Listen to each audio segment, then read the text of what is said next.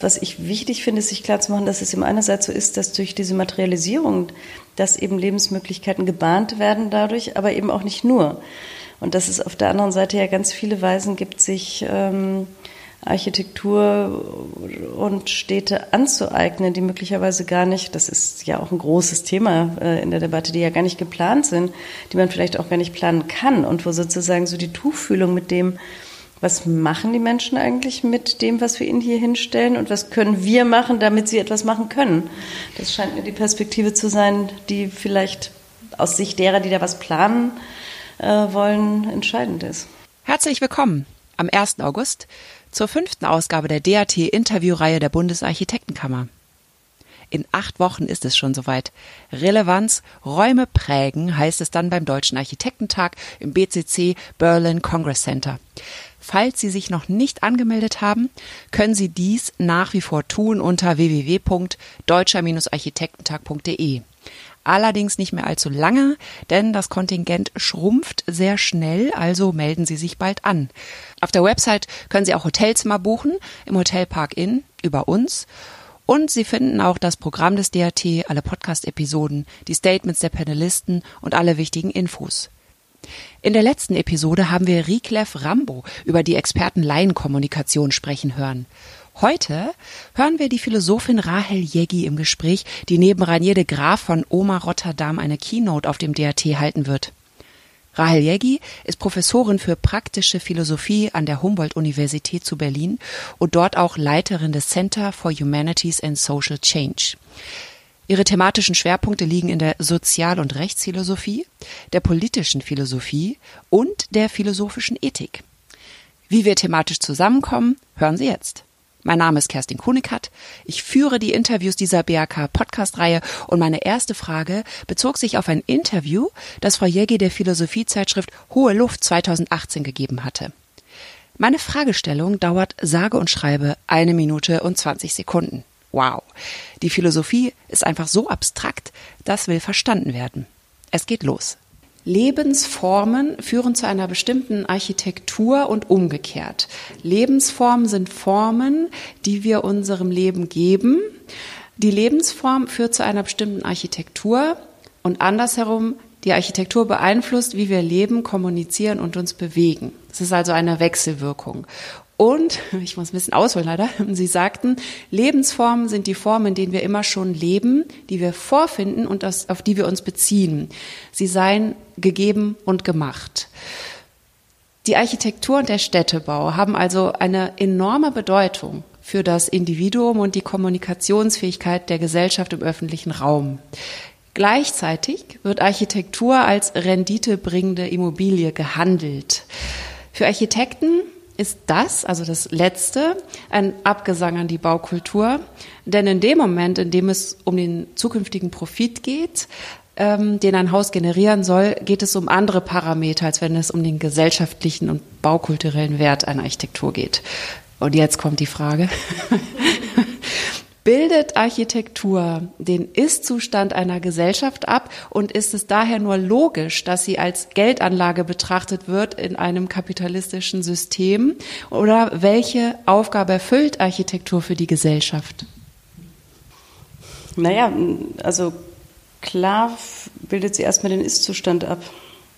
Wie sollte das auch anders sein? Sie könnte aber natürlich auch einen Vorgriff auf das, was sein könnte, äh, darstellen. Und sie könnte insofern auch den Sollzustand oder das, was, das, was möglich ist, das, was an Potenzialen da ist, das, was an Wünschen da ist, äh, bei den Menschen, die in diesen Gebäuden, in diesen Straßen und Städten leben, könnte sie ja auch gewissermaßen vorweggreifend schon einmal abbilden und dann vielleicht sogar weitere Wünsche und Möglichkeiten erzeugen. Architekten werden ja teuer ausgebildet äh, und zu Experten einer komplexen Thematik gemacht und das ja auch von der Öffentlichkeit finanziert. Also die Studiengelder sozusagen, die sind ja auch äh, teilweise öffentlich. Sind die Architekten jetzt Produkt der Lebensform einer Gesellschaft und in diesem Sinne sozusagen ausführend von dem, was die Gesellschaft ausdrückt, wenn man so will? Oder sollten sie Vordenker sein und Produzenten einer neuen gebauten Lebensform? Was darf die Gesellschaft an dieser Stelle einfordern von ihren bezahlten Experten? Und wo muss sie die Bedingungen verändern, um gute Arbeit der Planer möglich zu machen? Naja, also es ist ja eigentlich auch nochmal die Frage, ist Zustand oder Sollzustand? Ähm, natürlich sind Architekten Ausdruck dessen, was schon besteht, Ausdruck der Gesellschaft, die es schon gibt. Der Umstand, dass überhaupt Architekten als spezialisiertes Berufsfeld ähm, ausgebildet werden, gebraucht werden, ähm, dass man Städte so versteht, dass man sie in einer bestimmten Art und Weise plant. Das ist ja alles ähm, eine ganz bestimmte moderne Lebensform, in der und auch nur in ganz bestimmten Ländern genau so verbreitet, äh, in der man eben nicht einfach drauf losbaut, wo die Leute nicht einfach ihre Häuser so bauen mit dem, was sie gerade zur Verfügung haben. Das ginge ja auch, geht ja auch, war ja auch lange so. Ähm, also insofern natürlich ist das Ausdruck einer bestimmten, also überhaupt diese Arbeitsteilung oder die Spezialisierung in äh, diese Felder ist äh, klarerweise Ausdruck einer bestimmten gesellschaftlichen Lebensform, einer bestimmten Epoche, einer bestimmten, eines bestimmten Verständnisses auch von äh, Bauen, Wohnen, Leben, Zusammenleben in der Stadt. Äh, das heißt aber ja nicht, ich meine, die Gesellschaft ist ja nicht ein monolithischer Block. Also das heißt ja nicht, man muss sich das, glaube ich, trotz, also trotzdem nicht vorstellen, als einfach nur Ausdruck dessen, äh, was eben ist, sondern es ist ja auch Ausdruck von Möglichkeiten, die es gibt. Und diese Möglichkeiten und das, was da ausgebildet wird und das, was da entstehen kann an, ähm, an Ideen, scheint mir wie in jedem anderen Bereich auch so, bietet ja auch immer die Möglichkeit, das zu überschreiten, was ist. Das ist bei uns in der Philosophie nicht anders. Natürlich ist der Umstand, dass es Philosophen gibt und dass diese an Universitäten dafür bezahlt werden, das zu tun, was wir tun, ist ja auch Ausdruck einer bestimmten gesellschaftlichen Lebensform, einer Epoche, eines Verständnisses von Gesellschaft. Was wir damit machen und dass wir, dass das nicht bedeutet, dass wir abbilden eins zu eins, was die Gesellschaft von uns fordert, ist ja auch wiederum äh, bekannt und das geht bei Architekten sicherlich genauso. Also deswegen geht ein, ein kleiner Teil vielleicht als Visionär voraus und die Masse kann erstmal nicht folgen, sozusagen. Also inwieweit ähm, muss sich denn da immer so ein, ein, ein, ein Austausch zwischen dem Mainstream und den Visionären muss denn da stattfinden?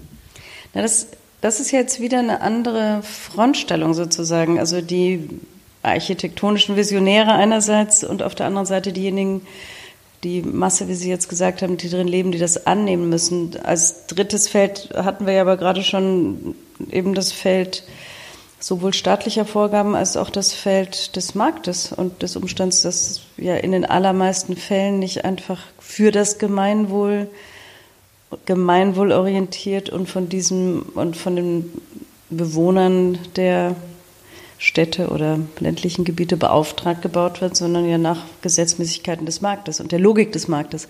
Insofern sind ja verschiedene äh, Player äh, im Spiel sozusagen. Jetzt bei der Frage visionäre Vordenker und, und ziehen die Leute nach oder das, was ähm, wir auch schon, Sie auch schon angesprochen hatten hier, ähm, die Architekten oder die Visionäre sind immer ein paar Jahrzehnte voraus, bis das dann so angenommen wird.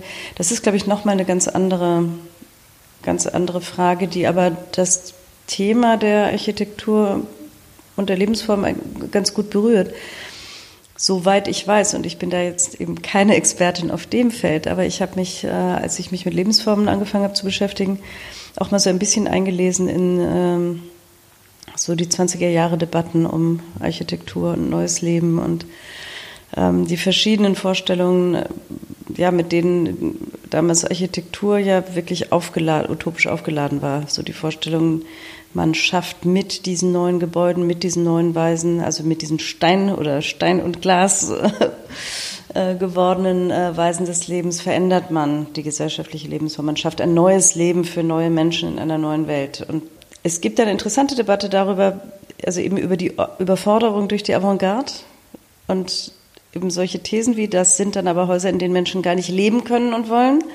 Und auf der anderen Seite eben den avantgardistischen Standpunkt, der sagt, wir wollen aber das Leben ja verändern, wir wollen es nicht nur abbilden und wir wollen nicht nur Häuser machen für die Art und Weise, wie Gesellschaft jetzt ist und Menschen jetzt sind, sondern wir wollen sozusagen hier was äh, gestalten, was darüber hinausgeht.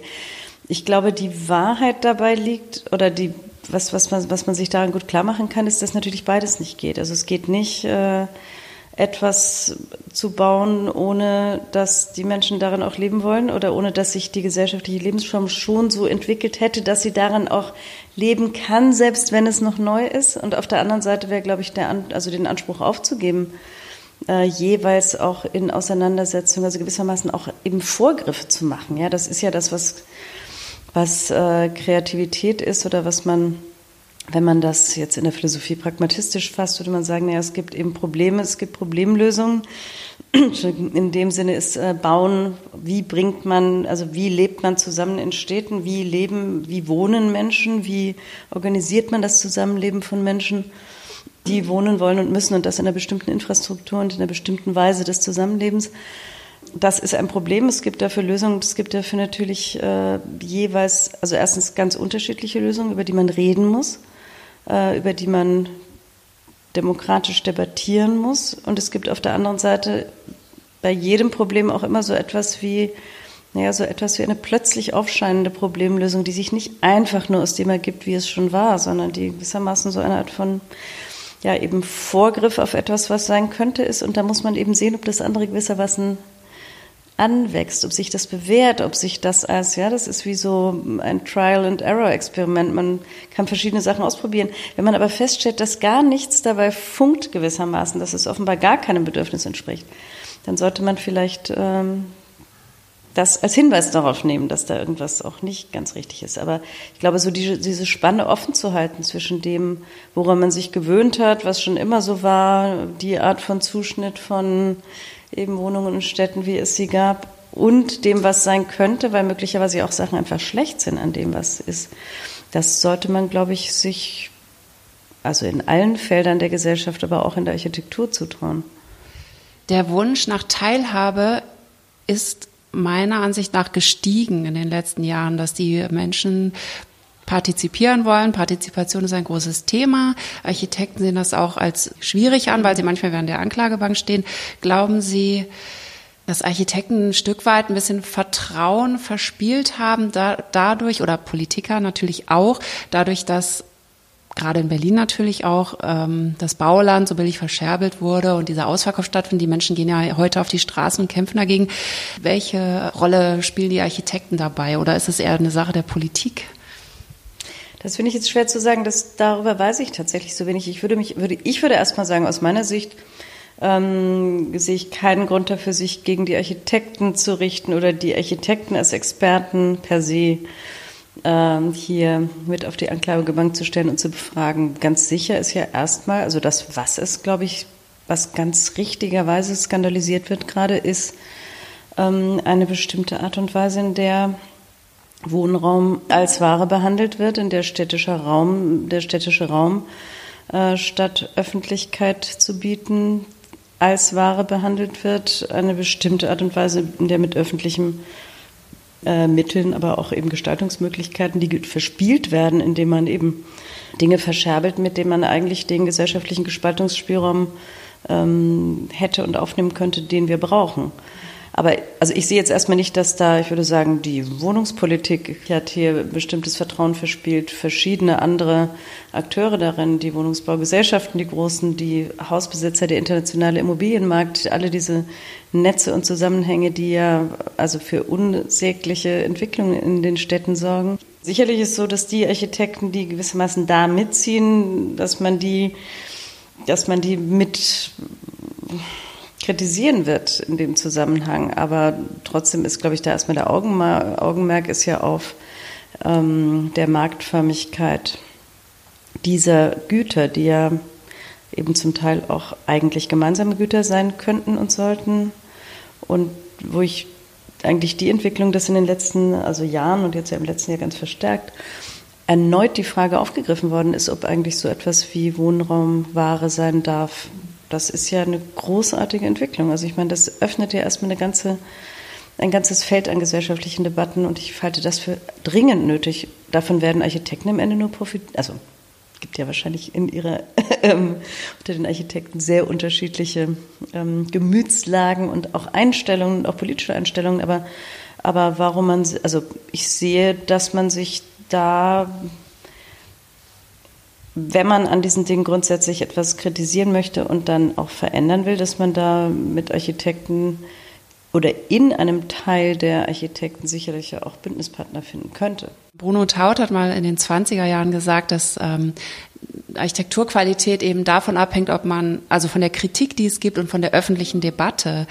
Äh, warum schätzen Sie, wird so eher wenig öffentlich debattiert über Baukultur? Also wie kommt das? Also wie hat, wieso hat man das Gefühl, dass man eher so als eventuell abgehobene Profession hier im Elfenbeinturm ihre Sachen debattiert oder streitet. Aber wieso kann man das nicht gesamtgesellschaftlich diskutieren, wenn es doch für alle ist? Vielleicht sollte man sich da am besten die Momente angucken, wo dann eben doch darüber diskutiert wird. Und die Momente gibt es ja. Also es gibt ja die Momente, wo man über das Schloss streitet und über die, die Frankfurter Innenstadt es gab auch politisch betrachtet verschiedene andere Momente, wo darüber geredet worden ist. Also die ganze Frage der Altbaustruktur in, in den Städten, das war ja mal eine riesige Debatte. Also die Frage, ist es jetzt eigentlich toll, das alles niederzureißen und neu modern und abwaschbar zu bauen? Oder wollen wir eine bestimmte äh, alte städtische, städtische Struktur erhalten und eben behutsame Stadterneuerung, wie das dann äh, hieß, betreiben. Das waren ja durchaus äh, politische Debatten, die auch nicht nur in den Medien geführt worden sind, sondern ja auch in sozialen Bewegungen ausgetragen. Insofern würde ich sagen, wie kann man, warum wird darüber so wenig geredet? Vielleicht deshalb, weil unsere Demokratie ohnehin an einem schwierigen Moment angelangt ist, wo sozusagen Demokratie als Lebensform, was ja bedeuten würde, dass man über all das, was das Leben und das gemeinsame Leben und auch die Vorstellung von einem richtigen und guten Leben äh, äh, prägt, dass das verhandelbar sein sollte, von uns gemeinsam gestaltet werden können müsste. In dem Moment, wo stattdessen so ein Gefühl von Machtlosigkeit, von Sachzwang, von da ist eine Marktlogik dahinter, die sowieso niemand brechen wird, äh, eintritt, wird natürlich auch darüber nicht geredet. Oder nehmen Sie die Fragen der, eben, worüber wir im Moment immer reden, das sind dann so momentane und zum Teil dann auch so ästhetische Skandale. Ja? Also die Frage, so können wir eigentlich gar nicht mehr, gibt es keine, treten wir eigentlich auf der Stelle, wenn wir uns nur rückwärts gewandt auf das, also die Wiederherrichtung ähm, eben alter architektonischer Merkmale richten können oder nicht. Aber worüber ja auch geredet werden müsste, ist, ich meine, wenn Sie in Schulen gehen, also in den übergro die übergroße Anzahl aller Schulen, ja, und ich rede jetzt nicht von irgendwelchen fancy äh, Privat- oder sonst wie Projektschulen, sondern einfach die normalen Schulen. Also auch okay, gute Schulen. Ja. Also ich rede jetzt auch nicht von, es gibt irgendwo Schulen, die, die schon völlig äh, da niederliegen und sowieso nicht mehr funktionieren, sondern einfach das, womit unsere Kinder so normalerweise konfrontiert sind. Also ich meine, wenn ich in diesen Gebäuden bin, dann wird mir, also ich kriege da Beklemmung sofort. Und das liegt jetzt nicht nur an unangenehmen Schulerinnerungen, daran liegt es auch, aber es ist auch die Architektur. Es ist irgendwie so, dass ich mir denke, meine Güte, was müssen unsere Kinder da eigentlich jeden Tag aushalten? Ja, und wie wenig inspirierend und wie wenig sozusagen Aneignungsmöglichkeiten es innerhalb dieser Räume gibt. So etwas war ja auch schon mal größer in der Debatte, ja, wie man öffentliche Gebäude, wie man Schulen, wie man Kindertagesstätten, wie man Krankenhäuser, wie man Universitäten so baut, dass darin das, was äh, gelebt werden könnte, auch gelebt werden kann. Und auch da habe ich den Eindruck, das sind Themen, die sind auch deshalb weg aus der Debatte, weil man froh ist, wenn überhaupt noch die Wasserhähne funktionieren. Das sind ja Bedingungen eines künstlich erzeugten Mangels. Ich sage jetzt künstlich erzeugt, weil wir in einer der wohlhabendsten Gesellschaften der Welt leben und es jetzt nicht so ist, ja, sei mal froh, wenn die Kinder überhaupt äh, sozusagen eine Schiefertafel kriegen, sondern wir leben in einer sehr, sehr reichen Gesellschaft, in der für diese Bereiche aber sehr wenig äh, Aufwand getrieben wird im Verhältnis. Und auch daran liegt es ja. Also insofern, das Nichtreden über Architektur hängt, glaube ich, mit dem Nichtreden über Gestaltungsmöglichkeiten und über das, was man äh, sich wünschen könnte für eine Gesellschaft überhaupt zusammen. Das hat, das ist eben ein Demokratiedefizit, das sich dann auch da ausdrückt, wo wir über alle diese Fragen gar nicht mehr sprechen. Wie kann das eigentlich sein, dass so ein reiches Land dafür kein Geld? Ich meine, welche Bewerter, welcher Bewertungsmaßstab liegt da dran? zu geben, die falsch sind. wenn es diese Diskrepanz gibt zwischen Experten und Laien und der, der, der Experte in einer ganz anderen Sprache unterwegs ist, ähm, wer muss eigentlich Laien befähigen, mitzuhalten? Also ich meine, die Laien werden ja auch schnell zu Experten dann, wenn sie sich wenn sie sich gefragt fühlen oder wenn sie sich die Räume erkämpft haben, in denen sie mitsprechen können. Also das ist doch bei jeder Bürgerinitiative der Fall, das ist doch bei jeder, ähm, also ich meine, ich lebe am Görlitzer Park, der ist ja entstanden, wie viele Dinge in, in, in unserer Gegend aus sozialen Bewegungen, Konflikten, Bürgern, die ähm, die sich zu Wort gemeldet haben und sich eben bestimmte Räume der, also die sich die durchgesetzt haben, dass sie bei der Gestaltung solcher, dass es überhaupt zum Beispiel in dem Fall ein Park geworden ist äh, und dass sie eben äh, gefragt werden, wie das dann gestaltet werden soll. Und dass sozusagen auch erhoben wird, welche Bedürfnisse die Nachbarschaft hat, äh, was da drin gemacht werden soll. Und das sind ja dann lange aufwendige Planungsprozesse. Vermutlich ist das das, worauf Sie auch angespielt haben, dass es für die, für die Architekten manchmal auch sehr mühsam ist, weil die wahrscheinlich manchmal denken, sie wissen Sachen besser oder Stadtplaner äh, und müssen jetzt so lange warten, bis sich da alle einig sind über zum Teil vielleicht nicht einsichtige äh, Fragen und Bedürfnisse. Aber letztendlich führt es doch dazu, dass, die, dass diejenigen, die es betrifft, zu Experten werden oder ein bisschen zu Experten werden. Ich will jetzt nicht behaupten, dass das dann immer richtig ist, was dabei rauskommt, weil natürlich gibt es da erstens auch Interessen, die man vielleicht nicht, nicht in jedem Fall vernünftig findet, auch Interessen. Man muss sicherlich auch immer aufpassen, dass bei der größeren Mitsprache bei Planungsprozessen, dass es nicht immer nur bestimmte Gruppen sind, die mitsprechen. Also ich meine typischerweise, also in vielen Fällen sind es ja die besser artikulierten, die sich äh, in solche Dinge einbringen. Und was man ja auch nicht machen kann und ja auch nicht äh, als genuin demokratisches Muster auffassen kann, ist zu sagen, naja, die, die besser artikuliert sind, die Zeit haben, die die überhaupt die Fähigkeit haben, sich relativ schnell in solche Materien einzuarbeiten, die die Ressourcen haben, jeglicher Art, die kulturellen Ressourcen, weil sie gelernt haben zu sprechen, sich einzumischen, Papiere zu schreiben, weil sie wissen, wohin sie gehen, wenn sie sich die Informationen beschaffen müssen, etc. Ähm, man will ja nicht, dass statt nur die, also statt sozusagen eine sehr dünne Schicht von Experten dann eine etwas breitere, aber trotzdem noch privilegierte Schicht alleine entscheidet. Insofern wird man sicherlich da immer Wege finden müssen, ja, einerseits für die anderen, andererseits mit allen äh, mitzuentscheiden. Aber ich würde nicht unterschätzen, also sicherlich gibt es Expertenwissen, was man sich so schnell nicht aneignen kann, aber umgekehrt müssen Experten ja auch in der Lage sein, die Konsequenzen bestimmter Entscheidungen, die man vielleicht sozusagen nicht bis in die letzten technischen Details versteht, aber auszubuchstabieren, was das eigentlich wie heißt, welchen Unterschied das macht für diejenigen, die dann in diesen Gebilden, Gebäuden, Plätzen leben müssen. Das sollte ja eigentlich möglich sein. Da spielen die Medien also ganz sicher eine Rolle. Und auch da ist es so, in dem Moment, wo diese öffentliche äh, Debatte und Auseinandersetzung erstmal angestoßen ist, bildet sich sowas ja. Also dann, ja, es gibt dann eine mediale Begleitung, die wiederum auch ähm, zu mehr Informationen und mehr Wissen führt. Man könnte natürlich auch ähm, das ja auch in die Schulen, so wie das Fach Musik mit reinnehmen und dann einfach beibringen, wie man einen Plan liest, so wie man eben Notenlesen auch beigebracht bekommt. Normalerweise, auf, ja, also ich meine, da gäbe es ja eigentlich Möglichkeiten und so könnte man dann Menschen befähigen, schon von früh auf, zumindest das ist die Grundsprache zu verstehen, dass beide Seiten sich da entgegenkommen. Also ja, trauriges Thema, wo sich dann eben zwei Defizite sozusagen vermengen. Also äh, ich habe einen, einen Freund in New York, der in, in so eine experimentellere Schule gegangen ist. Die haben die ganze Mittelstufe damit verbracht, eine Stadt zu planen. Von, ja, und ich meine, man kann sich ja vorstellen, was man da alles lernt und wie viele verschiedene Fächer das jeweils äh, betrifft. Ja, also wenn man sich alle die Prozesse, die da involviert sind und all die Fähigkeiten, die man braucht, um das nach, nachvollziehen zu können, dann hat man ja im Grunde schon also gewissermaßen die halbe Bildung, die man schon braucht, also die man überhaupt braucht und, und sich erwünschen kann. Sowas sind natürlich grandiose Projekte.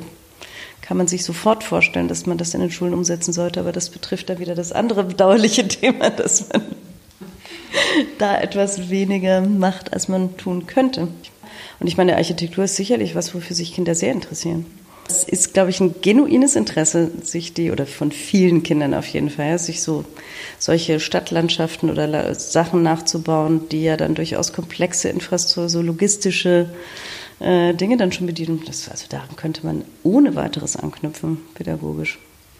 Ja, und ich denke auch, dass mehr Respekt oder Anerkennung für die geleistete Arbeit dann auch läuft, wenn man weiß, mit welchen Problemen und Thematiken sich die Planer auch auseinandersetzen. Was ich noch sagen würde, weil Sie angefangen haben mit diesem Zitat aus der hohen Luft, ja. Ähm, also was ich entscheidend, also jetzt so aus meiner, also sozusagen so von von der philosophischen Perspektive, was ich tatsächlich entscheidend finde, ist diese, diese Wechselwirkung zwischen dem, was man da eben architektonisch herstellen kann, dem, wie die Menschen sich das aneignen und das, was, ähm, was, Sie, was Sie vorhin ja auch zitiert haben, als ähm, das ist Resultat bestimmter, also der Weise, wie wir leben, bestimmter zum Beispiel auch Verständnisse davon, wie privat und öffentlich getrennt oder nicht getrennt sind, wo die Grenze da überhaupt verläuft. Ja, das sind ja alles Dinge, die sich ähm, historisch entwickeln, in verschiedenen Kulturen extrem voneinander unterscheiden. Was ich wichtig finde, ist sich klarzumachen, dass es eben einerseits so ist, dass durch diese Materialisierung, dass eben Lebensmöglichkeiten gebahnt werden dadurch, aber eben auch nicht nur. Und dass es auf der anderen Seite ja ganz viele Weisen gibt, sich ähm, Architektur und Städte anzueignen, die möglicherweise gar nicht, das ist ja auch ein großes Thema äh, in der Debatte, die ja gar nicht geplant sind, die man vielleicht auch gar nicht planen kann und wo sozusagen so die Tuchfühlung mit dem, was machen die Menschen eigentlich mit dem, was wir ihnen hier hinstellen und was können wir machen, damit sie etwas machen können. Das scheint mir die Perspektive zu sein, die vielleicht aus Sicht derer, die da was planen äh, wollen, entscheidend ist. Da hat, haben sich ja auch schon einige Architekten äh, Gedanken gemacht, auch schon in den 60er, 70er Jahren in den Niederlanden zum Beispiel, ich habe den Vornamen jetzt vergessen, aber Herzberger heißt einer von den besonders sozialen Architekten. Der hat ganz tolle Schulen gebaut und auch mal eine Wohnsiedlung, die bis zu einem gewissen Punkt fertiggestellt wurde und dann Gestaltungsfreiheit für die Menschen gelassen hat. Also es war alles relativ gleich von der Struktur und dann konnte jeder seine Individualisierung da selber reinbringen. Und faszinierenderweise, äh, ein Bekannter von mir, der auch bei einer Architekturzeitschrift dann gelandet ist nach dem Studium, der hat das dann nach 30 Jahren besucht und hat dann festgestellt, dass die Leute alle das Gleiche gemacht haben, nämlich Zäune hochgezogen haben, um halt in ihrer eigenen kleinen Parzelle ungestört zu sein.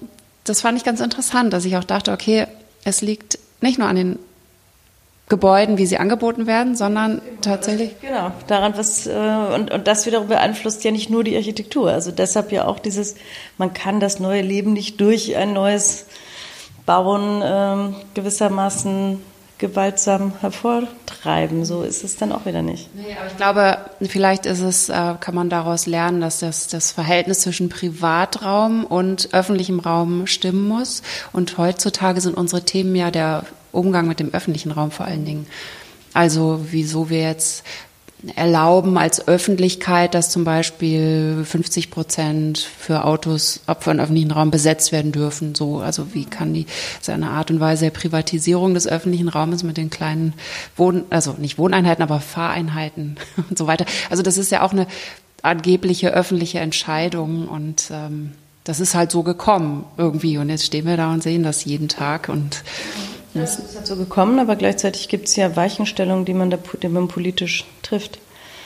Das nicht, äh, das so kommen zu lassen, dass da nicht irgendwann angesichts der, also sozusagen übergroßen Evidenz dafür, dass das in jeder Hinsicht schädlich ist. Also ich meine, das macht die Stadt als äh, öffentlichen Raum kaputt, es macht die Umwelt kaputt, es, ist, es macht die Menschen kaputt. Ähm, so, und man wundert sich. Also man wundert sich nicht, aber ähm, aber es, es, es ist doch eine, also es ist, man muss sich, glaube ich, bei all diesen Sachen auch immer wieder klar machen.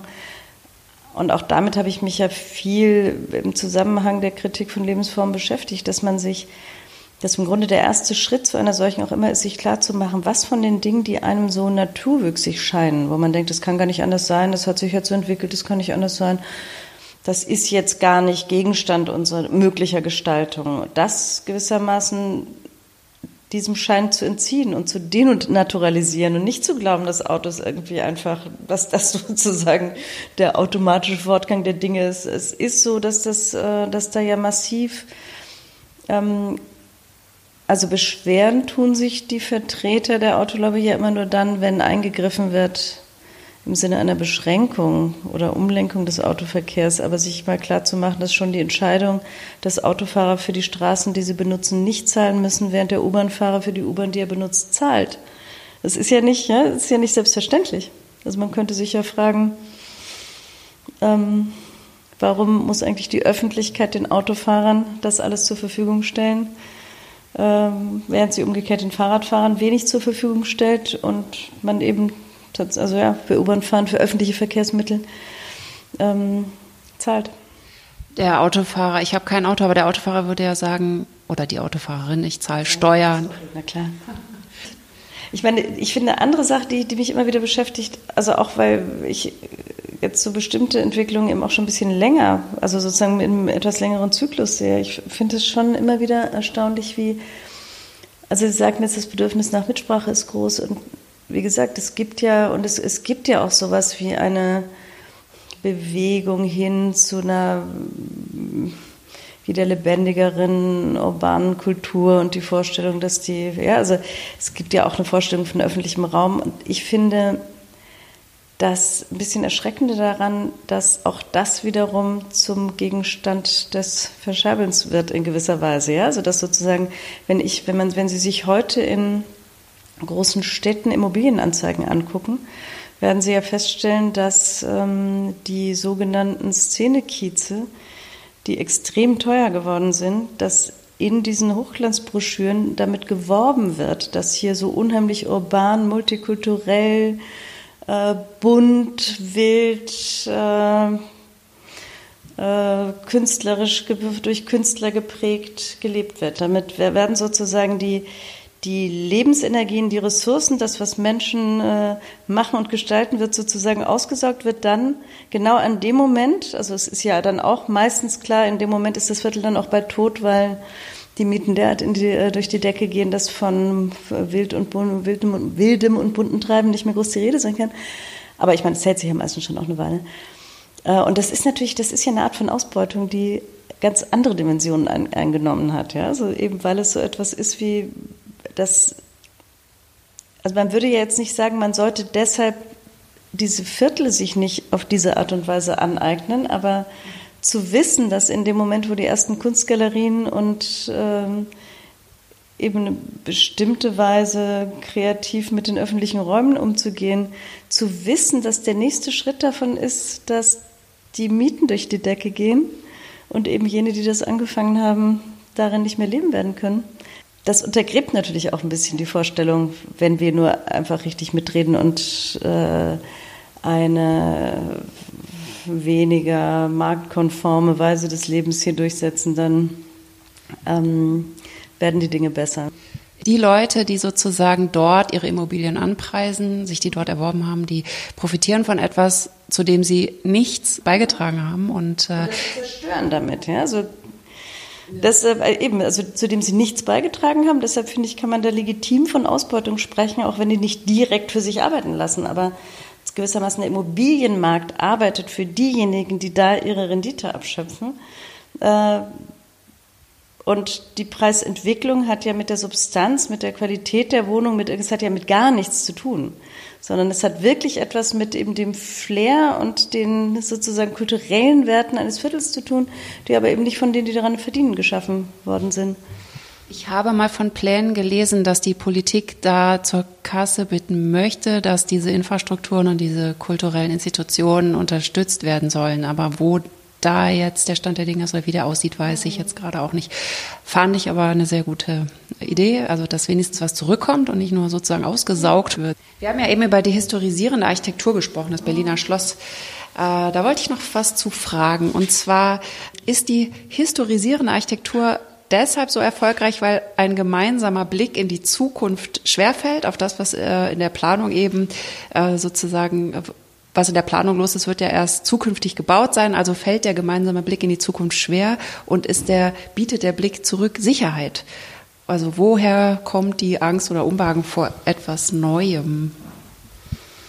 Ja, könnte man denken, dass das irgendwie eine, eine leicht regressive Tendenz, sagen wir mal, ist, so lieber am Bewährten festzuhalten, aber es ist ja auch gar nicht das Bewährte. Also man sehnt sich ja dann auch immer in eine Welt zurück, die es so gar nicht gab und an der vor allem auch die, die sich danach sehnen, gar keinen Anteil gehabt hätten. Ähm, Also ich war gerade wieder länger in den USA und da ist es ja nun tatsächlich so, wenn Sie sich die ganze und eben sehr viel, also eben in den Universitäten dort, äh, und das ist ja einfach irre, wie die alle Oxford und Cambridge nachgebaut haben in diesen sehr, also in diesen amerikanischen Elite-Universitäten. Ist es kulissenhaft dann? Ich stelle mir das so kulissenhaft vor. Ja, es hat sowas. Also wir waren, waren gerade in Princeton, mein Sohn ist immer durch, durch, die Uni durchgefahren auf dem Weg zu seiner Schule und das, die Kinder finden, fanden das toll, weil das so Harry Potter-mäßig aussieht. Ja. Ich ja, ich finde schon, dass es sehr kulissenhaft ist. Natürlich setzen die Dinge ja auch Patina an. Das ist ja jetzt auch schon wieder ein bisschen älter. Trotzdem, wenn man sich vorstellt, was gebaut worden ist in der Zeit, wo ein Teil dieser äh, Universitäten gebaut worden ist oder ein Teil der Gebäude in diesen Universitäten, dann denkt man einfach, das Meinen Sie da? Interessant, aber ich meine, da ist es klar, woraus ist, glaube ich, auch anders als diese, also ich, ich, ich meine, es ist jetzt so, so ein bisschen Laienpsychologisieren. Ich glaube, es ist, ähm, also hier so etwas wie die historisierenden Bauten und das Schloss ist, glaube ich, schon eine andere, ähm, hat andere Gründe als das dort, weil das da ja einfach was damit zu tun hatte, dass man sich auf Gedeih und Verderb in eine Tradition einschreiben wollte oder eine simulieren wollte, die man nicht hat, weil es irgendwie die Vorstellung gab, dass man da zu wenig Wurzeln hat und dass man die aber eben ganz leicht kriegen kann, indem man sich das alles da so hinstellt. Das ist, glaube ich, bei uns jetzt nicht so. Ich glaube nicht ernsthaft, dass äh, der Neubau, nein, also der Nachbau, der Wiederbau des Schlosses, also ich glaube, es ist eine relativ geringe Schicht oder kleine Schicht, die sich damit wirklich gewissermaßen in die gesamte Zeit hinein zurückbauen möchte. Ich finde das in der Schweiz manchmal interessant, wie da mit dem alten Bau, aber das ist ja auch wieder was anderes. Also der Erhalt von alten Baubestand, das finde ich ist selbstverständlich, dass man das tun sollte in gewissem Maße. Ich finde in der Schweiz immer wieder interessant bei einem so im Grunde bis in die Knochen konservativen Land, aber wie, wie da die architektonische Moderne und auch so eine relativ unbefangene Weise eben Beton und Glas zu verbinden mit alten Gebäuden, wie das da manchmal glückt. Ja. Also da gibt es viele Beispiele für eben auch, also auch öffentliche Bauten, wo man so denkt, ja, so muss man das machen. Das heißt ja aber auch, dass man nicht einfach nur behütet das, was da mal war, sondern dass man das eben. Das hat ja auch schon die Claudia Meixner in einer Episode gesagt hier von der Interviewreihe, dass sie sagt, die schönen Häuser sind einfach woanders und nicht in Deutschland. Hier sind die Möglichkeiten eingeschränkt. Was zur Hölle ist da dran? Was ist los mit dem Gemüt dieser Gesellschaft? Ich habe dazu jetzt, glaube ich, keine sehr interessante These. Ich finde es eben auch, also auf eine beängstigende Weise regressiv und tatsächlich merkwürdig, dass man sich so bestimmte ähm, Entwürfe nicht zutraut. Ist das so in Deutschland, dass man sich gewisse Entwürfe nicht zutraut? Und wer traut wem was nicht zu? Diskutieren Sie mit auf dem Deutschen Architektentag 2019. Die Anmeldung erfolgt unter www.deutscher-architektentag.de. Frau Jägi und ich sind zum Schluss noch einmal auf das Thema Recht auf Stadt zurückgekommen. Sie erwähnt gleich die Initiative Cotti und Co. Zur Info, das ist eine Mieterbewegung, die in Berlin-Kreuzberg am Cottbusser Tor aktiv war. Bevor ich den Podcast weiterlaufen lasse, verabschiede ich mich an dieser Stelle und wünsche Ihnen einen schönen August. Bis zum nächsten Mal. Auf Wiederhören. Ich finde genau diese Bewegung Recht auf Stadt, ähm, der Widerstand gegen die Übernahme der Stadt durch den Markt und die Fehlentscheidung der Politik. Das ist, glaube ich, die, also die einzige Art und Weise, die man sich demokratisch denken kann, wie das eigentlich, also man diese Entwicklung umdrehen könnte und sollte. Und ich finde das wiederum Entwicklungen, die wirklich, die einem so ein bisschen Hoffnung geben. Was ich auch interessant finde, sind Entwicklungen, die, also dass genau innerhalb dieser Bewegung es mittlerweile eben auch nicht mehr nur so ist, dass gewissermaßen einzelne, auch wieder privilegierte Gruppen äh, bestimmte Dinge für sich daraus handeln wollen, sondern dass es, ich fand das interessant bei der Cotti und Co. Initiative, dass es eben das, was, sagen wir mal, frühere Gruppen, die sich um Stadtentwicklung gekümmert haben, manchmal ein bisschen aus dem Auge verloren, aus dem Augen verloren haben, ähm, dass man ja sich um den sogenannten und ehemaligen sozialen Wohnungsbau kümmern muss und dass es nicht, also dass man nicht einfach sagen kann, na wir wollen schöne Groß-WGs in renovierten Altbauwohnungen in den Altbausiedlungen äh, der Stadt haben, sondern dass eben auch das, was neu und was sozusagen auch unter sozialen Gesichtspunkten gebaut und vermietet wird, dass man sich da einmischen kann und sollte. Und dass man das durchaus auch für die mitmacht, die äh, selber vielleicht nicht äh, die Sprache schon gefunden haben, um für sich selber einzutreten hier. Das finde ich gute und richtige Entwicklung.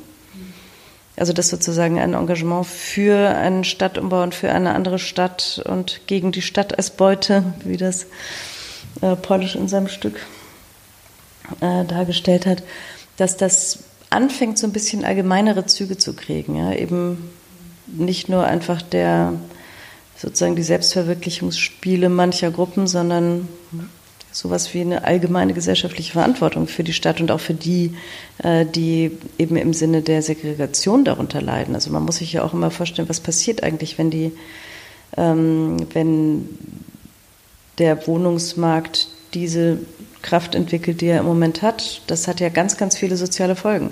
Ich meine, die Schulen, dadurch werden die Nachbarschaften segregiert. Die Schulen werden entsprechend, äh, also gehen Kinder nicht mehr zusammen zur Schule, die aus unterschiedlichen sozialen Milieus kommen. Es hat unendlich viele Folgen für das, was gesellschaftlichen Zusammenhalt eigentlich ausmacht. Das löst auch unendlich viele Verwerfungen und auch Ängste und sozusagen wechselseitige Fremdheiten und völlige Unkenntnis der Lage der anderen aus. Das sind alles Dinge, die für Demokratien extrem gefährlich sind. Also eben diese Art der Parzellierung, des, äh, der Fragmentierung der Gesellschaft. Nicht nur eben die, also natürlich insbesondere die Ungleichheit, aber auch der Umstand, dass man noch nicht mal mehr voneinander, dass man nicht mal mehr eine Welt teilt gewissermaßen oder dass es sich nicht mehr so anfühlt. Äh, dass sozusagen die eben Menschen unterschiedlicher Herkunft und sozialer Lage nicht mehr in, und das ist ja eigentlich die, die, die Idee der Stadt, dass sie miteinander konfrontiert sind und irgendetwas da aushandeln müssen, was funktioniert. Wenn das alles verschwindet, dann sind wir wiederum in viel größerem Maßstab in einer Demokratie in Gefahr. Also wir brauchen in jeder Hinsicht gute Vermittler und ein gutes Miteinander. Mhm. Okay. Vielen Dank, Frau Jägi, für das Gespräch. Bitte. Der BRK-Interview-Podcast Architektur Stadtplanung wird produziert von dem Referat Öffentlichkeitsarbeit der BRK.